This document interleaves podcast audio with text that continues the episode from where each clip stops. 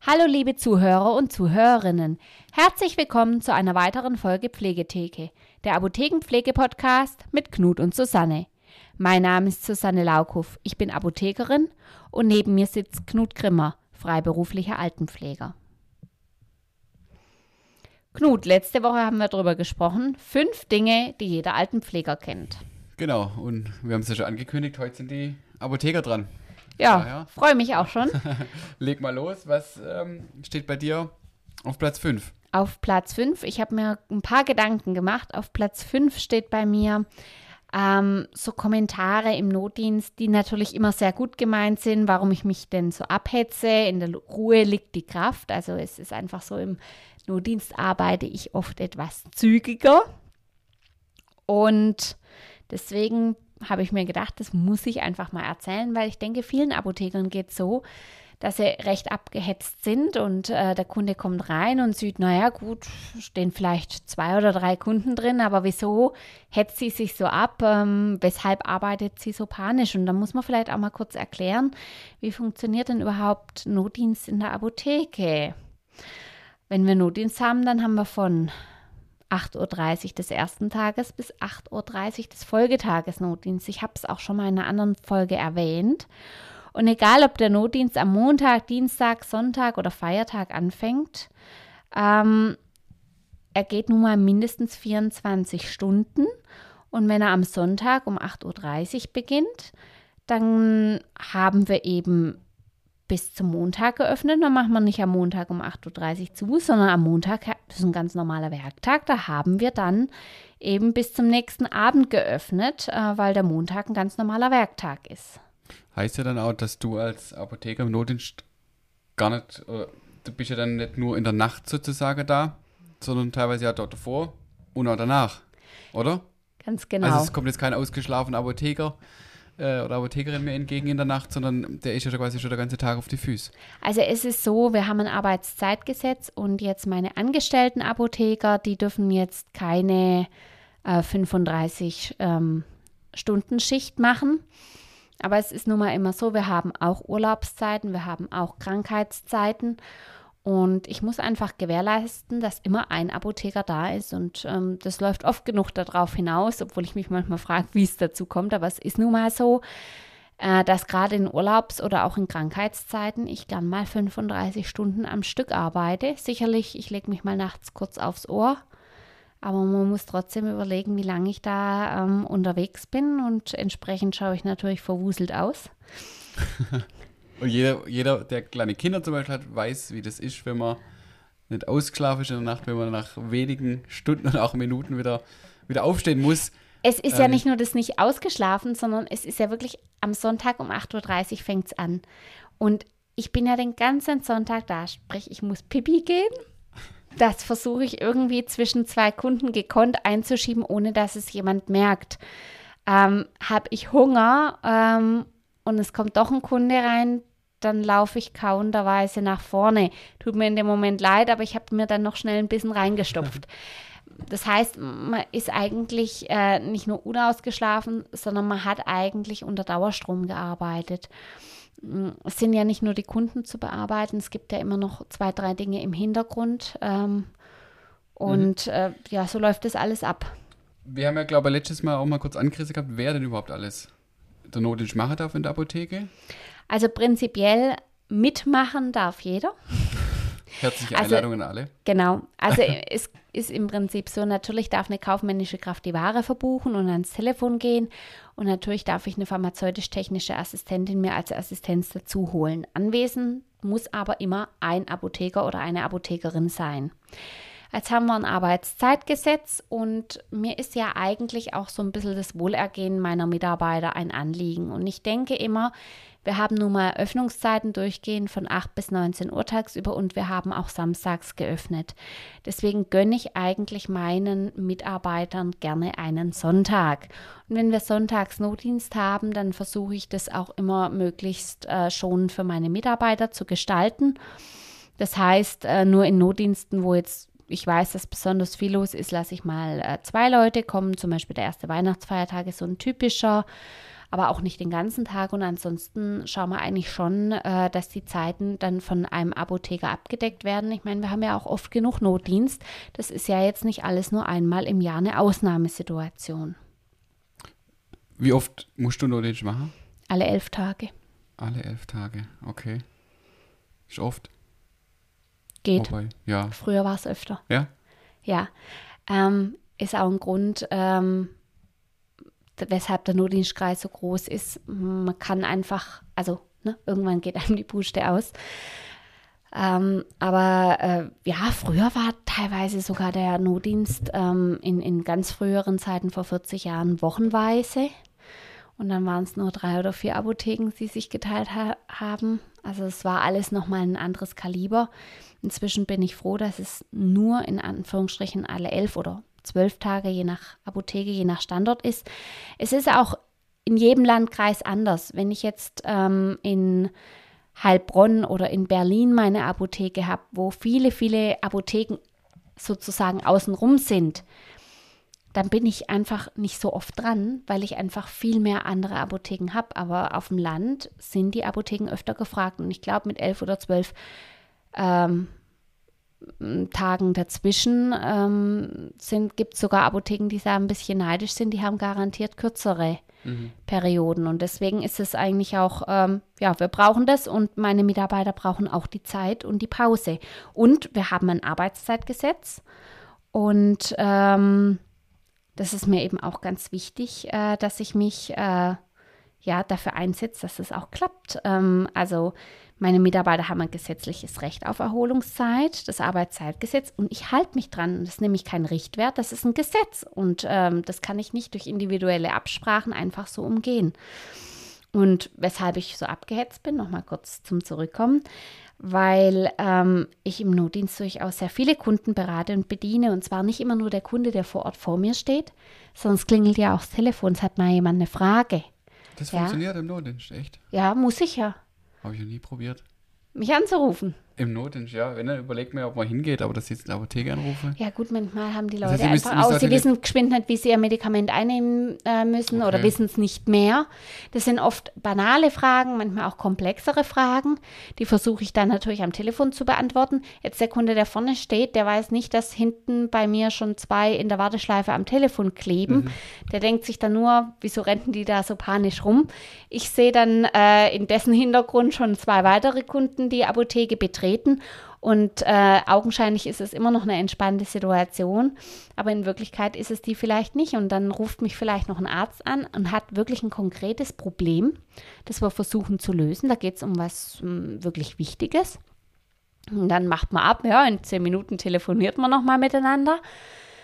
Und dann habe ich auf einmal Kundschaft und dann arbeitet das Problem in meinem Hinterkopf und das versuche ich auch noch parallel mitzudenken. Und ähm, das sind dann schon, das sind manchmal nur zwei, drei Stunden an einem Tag, aber da dreht man sich einfach mal einen Moment schneller.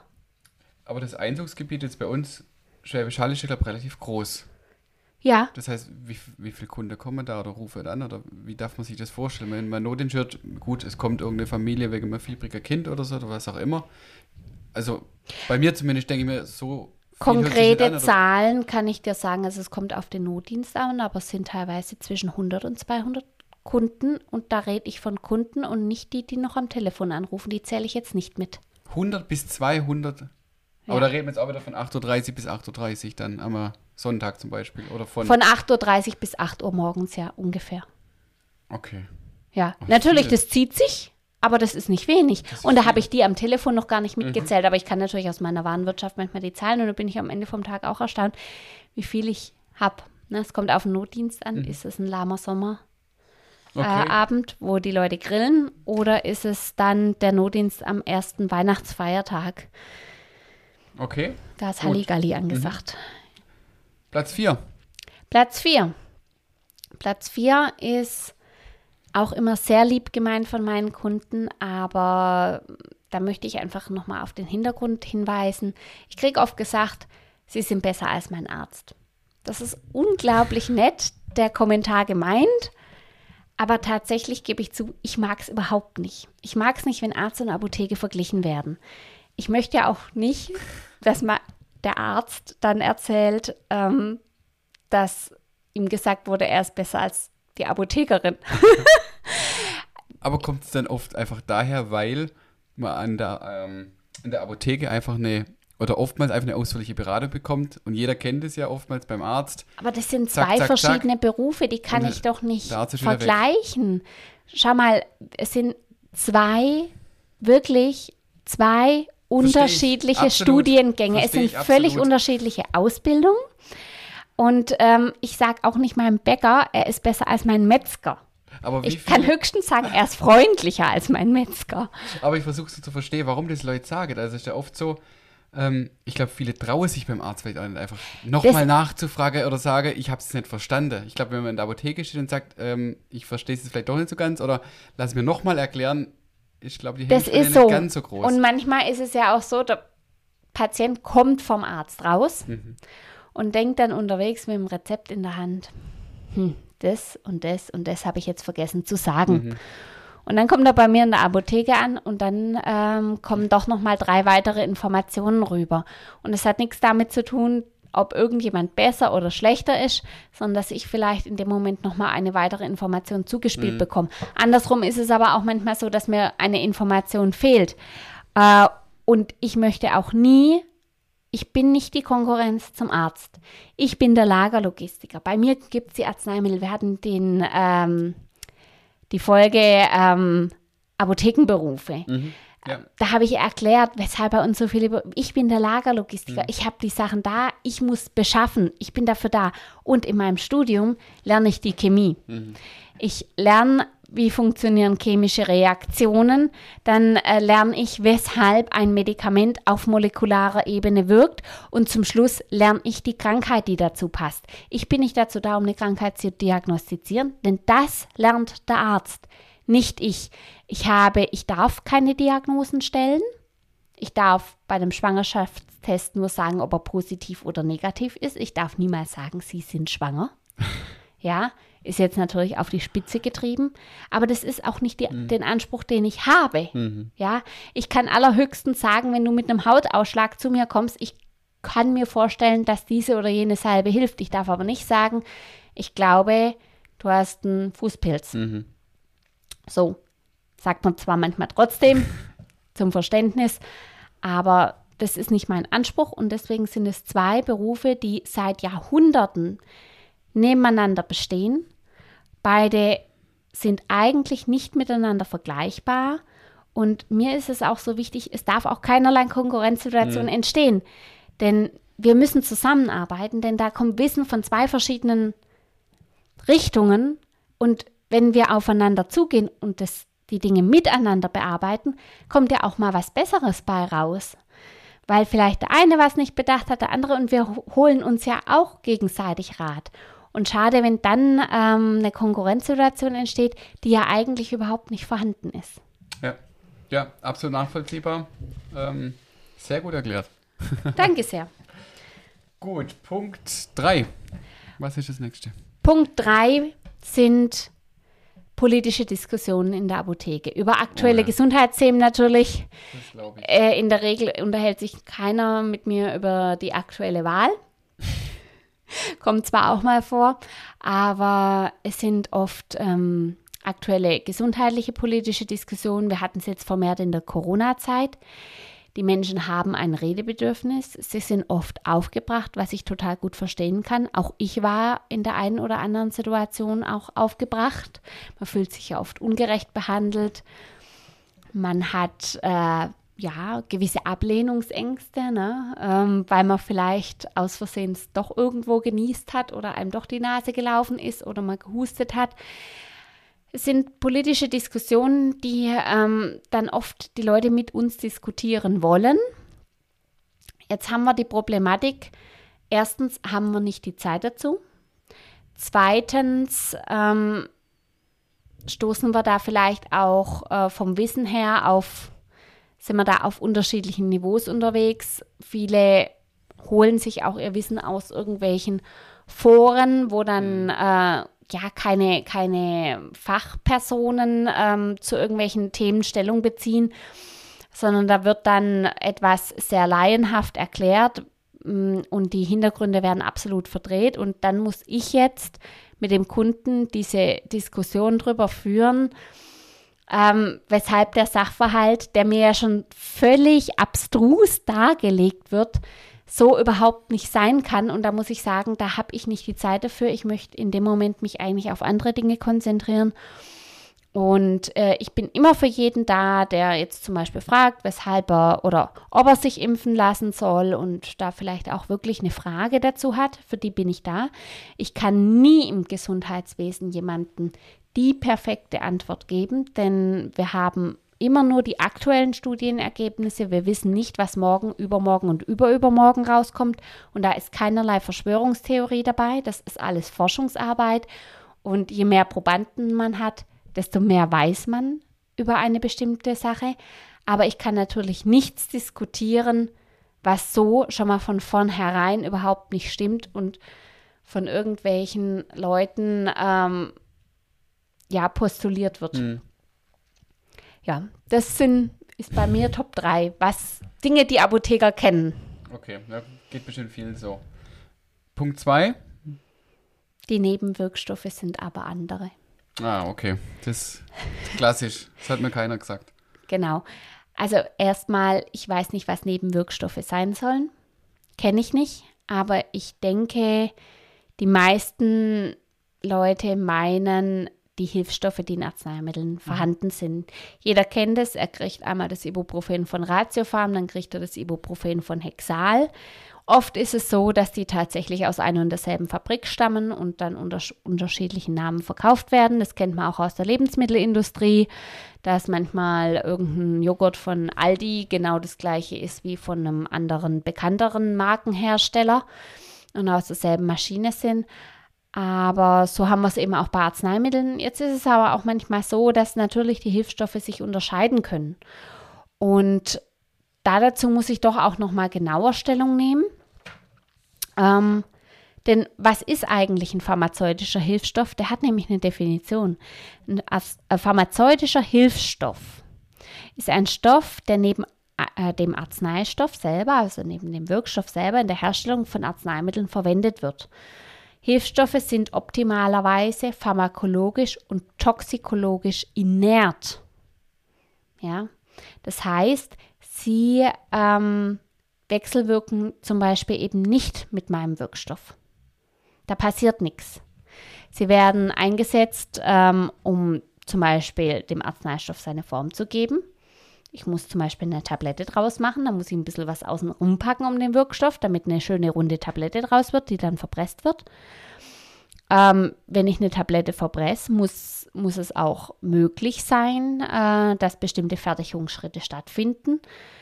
Zum Beispiel, wenn ich den Wirkstoff in meinen Hilfsstoff einarbeite, zum Beispiel bei der Tablettenherstellung, dann möchte ich auch hinterher, äh, dass alles möglichst gleichmäßig verteilt ist. Dafür brauche ich dann nochmal extra Hilfsstoffe.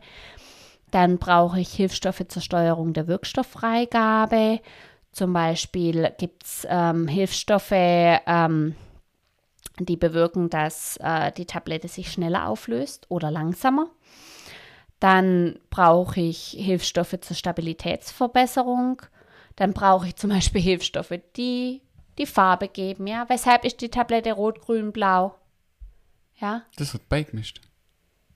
Ja, meinst du, der Wirkstoff ist rot, grün oder blau? Ja, schon, aber warum? Dass man sie unterscheiden kann. Ja, also eine Schlaftablette, die blau ist, wirkt nun mal besser.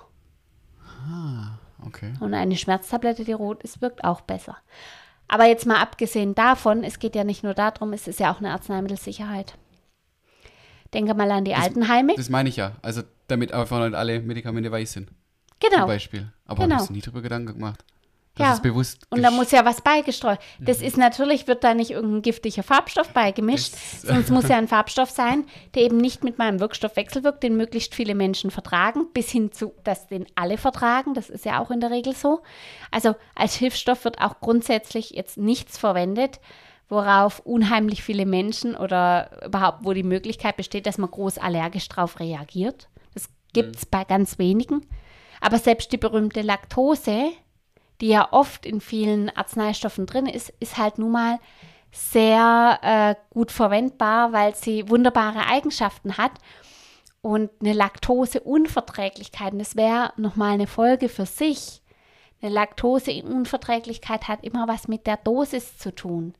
Die meisten Menschen vertragen eine Tablette mit Laktose drin bei Laktoseunverträglichkeit, denn es kommt auf die Menge an. Mhm. Weil eine ähm, gewisse ähm, Aktivität von dem Enzym Laktase, was wir bei der Laktoseunverträglichkeit weniger haben, ist oft noch vorhanden. Aber der ähm, Hilfsstoff Laktose, der ist einfach, der hat super Eigenschaften. Wir haben super wenig äh, oder eigentlich gar keine Wechselwirkung mit dem Arzneistoff. Aber solche Diskussionen, weil du es jetzt ja auch auf Punkt 2 hast, hast du ja dann relativ häufig. Ja. In der Apotheke. Sehr häufig. Echt? Gibt so viele Leute, die sich ja so viele Gedanken machen, oder?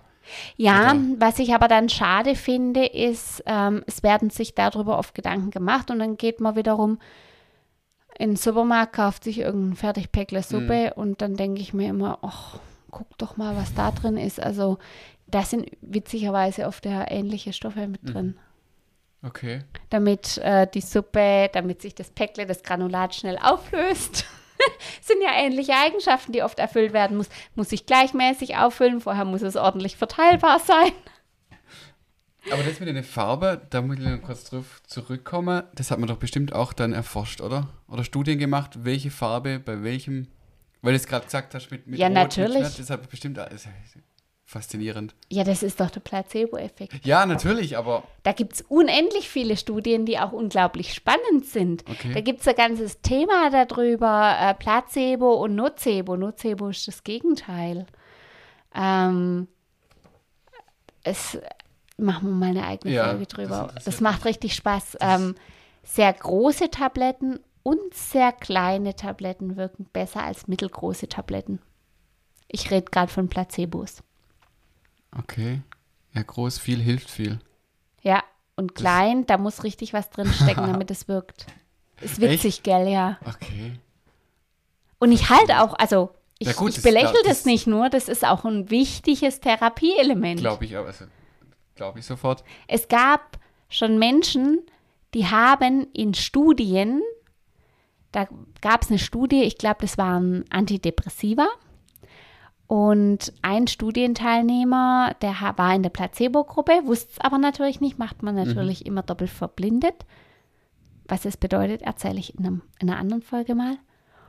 Und äh, der hat sich dann eine Überdosis Placebos eingeworfen und kam tatsächlich mit äh, typischen Vergiftungssymptomen ins Krankenhaus. Dem ist der Kreislauf zusammengebrochen.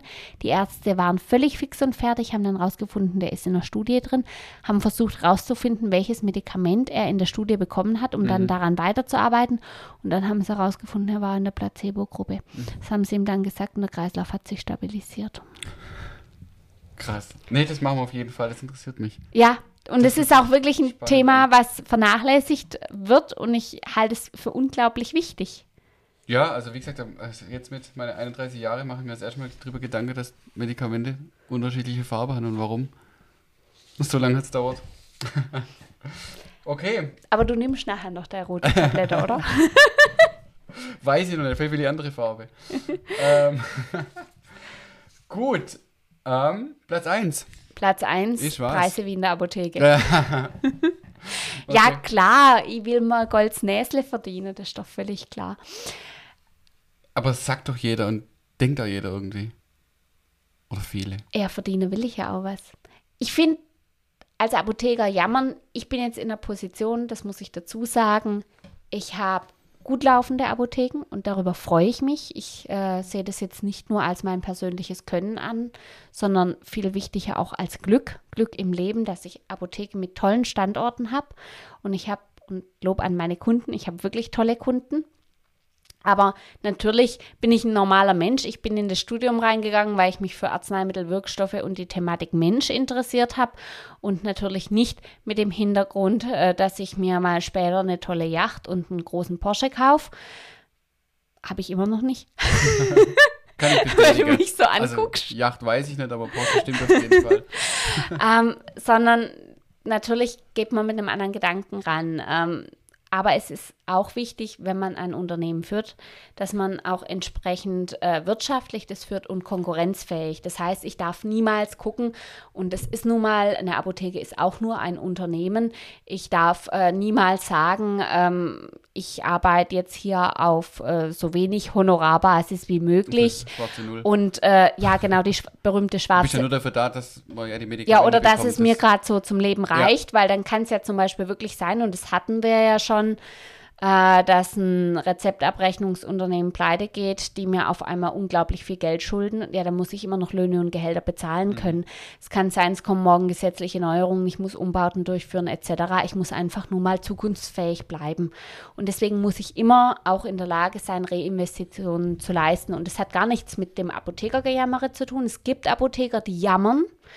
Und ich muss auch sagen, ich habe Bilanzen von Apotheken gelesen, die jammern auch zurecht. Also ich habe Apothekenbilanzen gesehen, da verdienen Apotheker wesentlich weniger ähm, brutto und netto wie ja,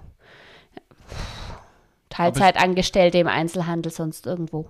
Aber ist ja ein Stück weit gerechtfertigt. Wir haben es ja in der Folge Apothekenberufe gehabt, was da alles ja dahinter steckt. Ganz genau. Aber das enorme Wissen, was ja nicht nur der Apotheker hat, was ja die ganze, ähm, auch die ähm, PTAs und so weiter haben, das ist ja Wahnsinn. Aber das muss ja auch noch mal mal- herkommen. Das muss ja, jetzt auch zu dem Thema Preise. Trotzdem dürfen die Preise nie hoch sein, damit ich wirtschaftlich arbeiten kann, sondern die Preise müssen ja ihre gewisse Rechtfertigung haben. Und da komme ich jetzt zum Preise wie in der Apotheke. Ich kriege oft gesagt, ich kaufe es dann lieber im Ausland. Oder viele Leute, die nach Amerika reisen, glauben, dass dort in Amerika die Arzneimittelpreise unglaublich günstig sind. Und da gebe ich denen wahrscheinlich bei zehn Wirkstoffen recht. Ähm, anscheinend ist es so, dass in Amerika Aspirin wohl günstiger ist. Ich muss jetzt sagen, ob das jetzt für mich so erstrebenswert ist. Bei mir kostet ein günstiges Päckle Aspirin mit 20 Stück, glaube ich, 3 oder 4 Euro. Äh, wenn ich das Ganze äh, 100er Packweise für um 5 Dollar in einer Apotheke in Amerika kaufen kann, wenn ich meine, ich bräuchte 100 Tabletten Aspirin, dann kann das sein. Ich erkenne den Sinn nicht ganz dahinter. Ähm, auch die Reise nach Amerika würde wahrscheinlich mehr Geld kosten. Aber es ist tatsächlich so, dass wir ein relativ stabiles Preisniveau in Deutschland haben. Ähm, wir haben die volle Mehrwertsteuer auf Arzneimittel im Gegensatz zu anderen Ländern, die haben wie, äh, Lebensmittel die ermäßigte Mehrwertsteuer äh, auf Arzneimittel. Das macht sicherlich auch nochmal den Preis ein bisschen anders. Es gibt immer Medikamente, die sind im Ausland günstiger und bei uns teurer. Und umgekehrt aber Mhm. auch so. Aber ich weiß von unheimlich vielen Ausländern, die bei uns gerne in Deutschland Medikamente einkaufen, weil sie sagen, sie sind wesentlich günstiger. Und das habe ich nicht nur vom Hörensagen, das weiß ich auch. Und ähm, wer das auch mal googeln möchte, ähm, die Preise von Arzneimitteln in Amerika, ähm, also da verdienen sich Pharmafirmen teilweise wirklich ein goldenes Näsle dran, ähm, weil der Arzneimittelmarkt dort überhaupt nicht so gut kontrolliert wird und es gibt dort eine unglaubliche Machtposition von Firmen, die zwar auch durch ähm, Behörden kontrolliert werden soll, aber wir in Deutschland haben das schon unglaublich lange. Die ähm, äh, unsere Behörden, die handeln bestimmte Arzneimittelpreise aus, bevor die Preise, äh, die Arzneimittel auf den Markt kommen. Da muss der Hersteller erstmal zeigen, ist das Arzneimittel besser als ein vorheriges vergleichbares und welchen, zu welchem Preis darf es denn auf den Markt bringen, damit es die Krankenkasse oder die gesetzliche Krankenkasse überhaupt bereit ist zu bezahlen. Und das liegt eben auch daran, dass man dann sagen kann, gut, wir haben zum Beispiel weniger Folgekosten. Ein Beispiel sind immer die Blutverdünner. Das Marcomar, das äh, muss unglaublich engmaschig kontrolliert werden. Man hat immer wieder Krankenhauseinweisungen. Demgegenüber gibt es recht teure, neuere äh, Blutverdünner. Die werden inzwischen viel lieber eingesetzt. Sie werden auch von der Krankenkasse gerne zu dem Preis bezahlt, weil einfach die Folgekosten niedriger sind. Und das ist der Grund. Und dann sind die aber auch gar nicht so teuer im Vergleich zum Ausland, weil die Preise eben mit unseren Behörden auch ausgehandelt wurden. Stimmt, jetzt wo du sagst, wenn man so darüber nachdenkt, Markomar findet man immer selten auf Medikamentepläne. Ja, weil es einfach sehr schwierig ist zum Handhaben. Okay. Dadurch immer wieder Krankenhauseinweisungen. Der Arzt muss es ganz, ganz engmaschig kontrollieren. Da gibt es inzwischen bessere Alternativen, wo die Schachtel jetzt mehr kostet, Mhm. aber die Folgekosten einfach wesentlich geringer sind. Das ist einfach ein Mhm. super Beispiel. Und Ja. so gibt es immer wieder bei Arzneimitteln Neuentwicklungen, wo man sagt, gut, okay, ein Blutverdünner hatte man eigentlich auch schon, wo ist jetzt der Benefit und wo setzen wir den Preis an? Und das muss natürlich auch der Hersteller entsprechend, die haben natürlich ihre Patente drauf, aber die brauchen die Arzneimittel gar nicht erst in äh, Deutschland auf den Markt werfen, wenn von vornherein klar ist, dass es von den gesetzlichen Krankenkassen überhaupt nicht getragen wird. Mhm. Und da finden schon ähm, seit sehr, sehr langer Zeit eigentlich immer die Verhandlungen statt. Und wir in Deutschland haben da eigentlich ein relativ stabiles Preisniveau. Und mag immer noch sein, dass so manches in der Apotheke teurer ist. Manchmal muss ich schmunzeln, wie teuer Zahnpasta dann doch im Supermarkt ist. Mhm. Sind auf die kleinen Sachen, wo ich dann manchmal denke, oh Mensch, da müssten wir nochmal auf unsere Preise gucken. Aber ähm, dass immer alles generell teurer ist, kann ich so manchmal gar nicht mitziehen. Wie viel Spielraum habt ihr denn überhaupt in der Apotheke? Also, die Preise frei verkäuflichen Arzneimittel wie verkaufen, Aspir, ja. genau, die kann ich Ihr kauft sie ein und dann halt entsprechend Genau, zum dann- Einkaufspreis und dann entsprechend Genau, dann mache ich meinen wählen. Aufschlag. Äh, bei manchen Herstellern habe ich bessere Rabatte, bei manchen schlechtere äh, Rabatte. Ähm, Aber wie ist es bei den Medikamenten? Also gerade die Rez oder die Verschreibungspflichtigen sind festgeschrieben. das heißt, da hat er gar keine Möglichkeit. Ja, Das heißt- das sage ich jetzt auch nicht traurig, sondern das Ja. ist so. Wer gibt die dann vor der Hersteller? Oder die ihr Nee, die Kassen da gibt es eine Arzneimittelpreisverordnung. Okay. Ähm, das äh, ist äh, fest, ein festgeschriebener Aufschlag ähm, mit Mehrwertsteuer und so setzt sich der Preis zusammen und da gibt es sozusagen einen Normeinkaufspreis. Und auf diesen Normeinkaufspreis ähm, oder Apothekeneinkaufspreis, ähm, da erhalte ich jetzt auch keinen riesen Rabatt drauf, sodass man sagen könnte, wir holen uns da das Geld hinten rum. Finde ich aber auch vollkommen in Ordnung und eigentlich bin ich auch da an der Stelle ein bisschen froh um so eine Regulierung, weil das wird sonst alles ein bisschen schwierig. Gilt dann auch für alle Apotheken gleich. das gilt für alle Apotheken gleich. Mhm. Das ist einfach so. Also deswegen verschreibungspflichtige Medikamente, da fällt das Thema sowieso weg. Freiverkäufliche Arzneimittel, da kriegt man natürlich Klar. in jeder, ich habe ja auch Monatsangebote. Ja. Ja. und bei mir ist vieles rabattiert, ja. Manchmal schlafe ich auch und dann denke ich mir, huch, wenn ich das äh, in die Kasse eingebe, ist unser ACC heute aber teuer. Ja. Äh, das ist manchmal so, wenn es eine Preiserhöhung gibt, Mhm. dann äh, schießt einem der Computer quer. Der macht dann wieder irgendeinen äh, Normverkaufspreis rein und äh, ich verkaufe es aber in Wirklichkeit immer zwei Euro billiger. Und äh, dann kann es natürlich sein, dass mal kurz der Preis nach oben schnellt, aber das ist oft schnell im System korrigiert, sobald man es merkt. Aber ansonsten Sicherlich kann man immer sagen, das ist wie bei äh, ne, im Supermarkt. Ich kann auch die Preise vergleichen. Ja. Ähm, ich weiß allerdings nicht, ob ich immer günstiger einkaufe, wenn ich unberaten wahllos viel einkaufe. Vielleicht bin ich zum Schluss auch teurer dran oder ich kaufe einfach äh, das ein, was mir Was ich- der Apotheker dazu rät, Was ich brauche, was. was ich auch wirklich brauche, was Ja. zu mir passt. Wie gesagt, es gibt da nie eine Garantie im Gesundheitswesen, aber ich kann mir gut vorstellen, dass man dann vielleicht auch mal günstiger fällt, weil ich habe oft auch schon zu den Leuten gesagt, das kann ich ihnen verkaufen, habe ihnen da aber vielleicht was anderes, kostengünstigeres. Mhm. Darf man auch gern mal fragen. Gut. Fünf Dinge, die jeder Apotheker und jede Apothekerin kennt, haben wir durch. Ich glaube, mir wird einiges erklärt. Auch ich habe schon wieder viel gelernt. Sind immer wieder interessante Themen. Ich kann auch gerne noch einmal ein äh, großes Thema dazu machen. Also wir sind ja jetzt schon wieder auf neue Themen gestoßen. Wir haben einmal die Laktoseintoleranz, die sollte vielleicht mal ordentlicher erklärt werden. Farben der Tabletten bitte. Farben der Tabletten, Placebo. Placebo, Nocebo, herrlich. Oh, ich liebe solche Themen. Ähm, Da muss ich mich nicht drauf vorbereiten, ist ganz gut. ja, und vielleicht auch mal, warum Medikamente in den USA so teuer sind. Ich finde, das ist wirklich ein sehr skandalöses Thema. In diesem Sinne, vielen Dank fürs Zuhören. Und wir freuen uns auf eine neue Folge Pflegetheke, der Apothekenpflege-Podcast mit Knut und Susanne.